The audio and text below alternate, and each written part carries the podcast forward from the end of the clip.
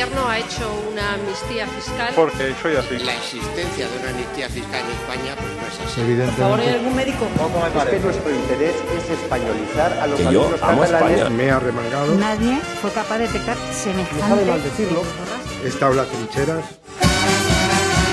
Se reanuda la sesión. Creo que esto ha sido eh, lo peor y lo mejor que me ha pasado en la vida. Isabel está hablando de cuando dio positivo en COVID, no de cuando se fue de vacaciones. Yo siempre he creído que la vida hay que vivirla con dificultad para que.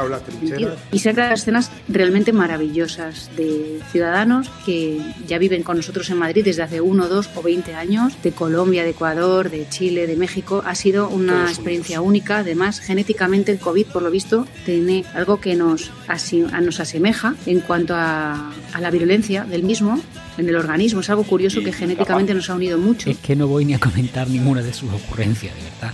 Juzgad por vosotras mismas. Tengo claro que este virus, por eso se llama COVID-19, porque es coronavirus diciembre 19. Este virus estaba desde diciembre del 19 campando a sus anchas por todas partes.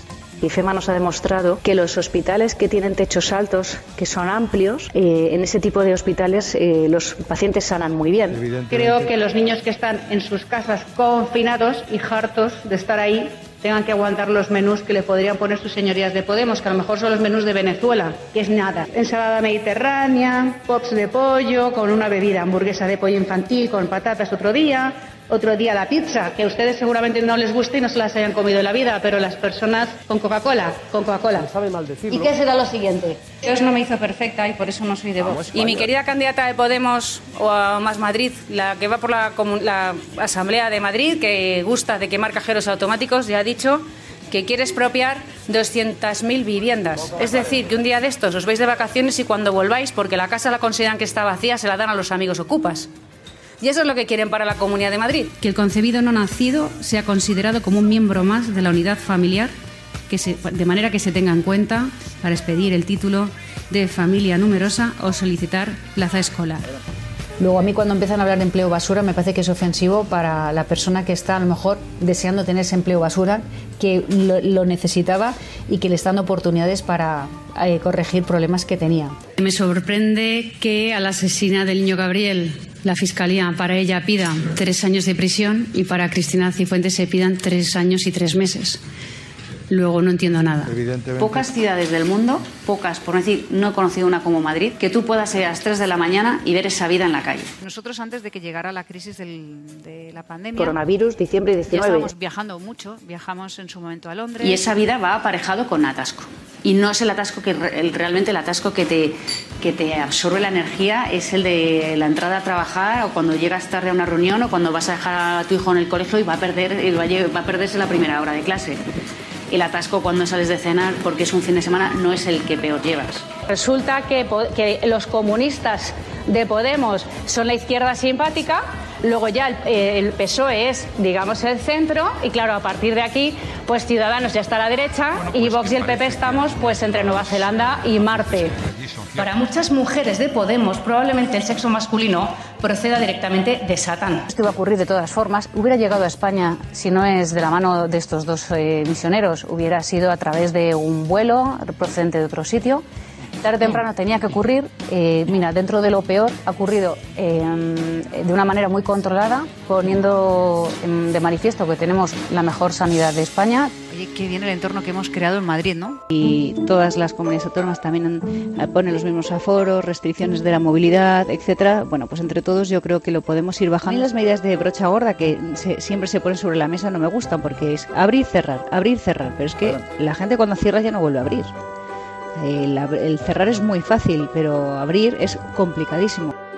He decidido ordenar el cierre durante el puente. Madrid abierta o cerrada sí que se recomienda y es lo suyo que la gente esté lo menos posible en lugares muy frecuentados, que, que salga a lo justo. Nosotros siempre hemos optado en la Comunidad de Madrid por la libertad.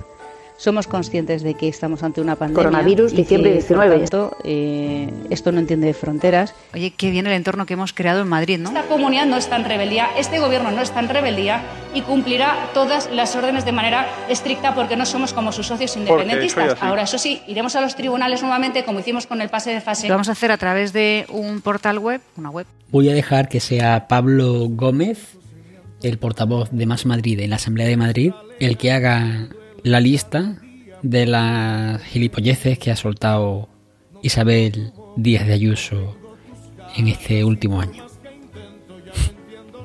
Toma papel y lápiz. Usted ha sugerido algo así como que había un ensañamiento injusto con Madrid.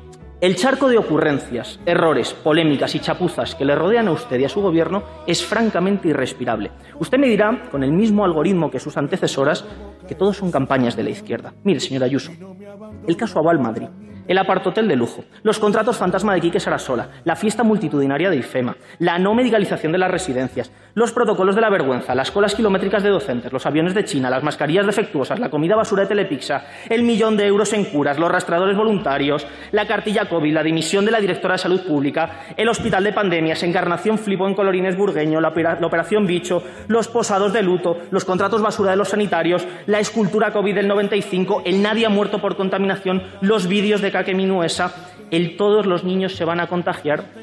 Señora Ayuso, podría seguir, se lo aseguro. Todo este pozo de polémicas y disparates son suyos y todos son de este año. Y créame que me he quedado corto.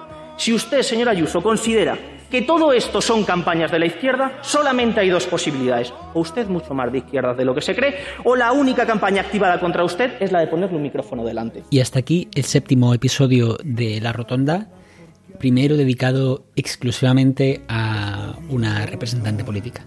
Gracias Isabel por participar. Muchísimas gracias por haber contado conmigo. La verdad es que el privilegio María es para mí porque es soy precisamente yo una de las personas que tiene la responsabilidad de ayudar a que este motor económico que es la Comunidad de Madrid siga creciendo y siga dando respuestas. Sí, sí, ya veo. Bueno, Gracias por escuchar este episodio y utiliza tu agregador de podcast para suscribirte. Así la semana que viene cuando volvamos a publicar episodios te avisa y te salta la campanita para que lo veas. Y ahora, por favor, si te ha gustado el podcast, hazle caso a lo que te va a decir ahora el alcalde de Valdepeña. Muchas gracias por la deferencia de acudir a este acto, porque en la medida que ustedes lo difundan es en la medida que tendrá mayor contenido o proyección.